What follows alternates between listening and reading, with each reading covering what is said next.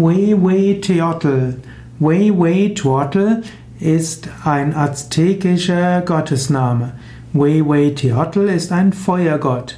Wei Wei Teotl wird oft dargestellt als ein alter Mann mit einem Kohlenbecken auf dem Kopf. Wei Wei Teotl kann man ähnlich sehen wie Hephaistos, der griechische Gott des Feuers.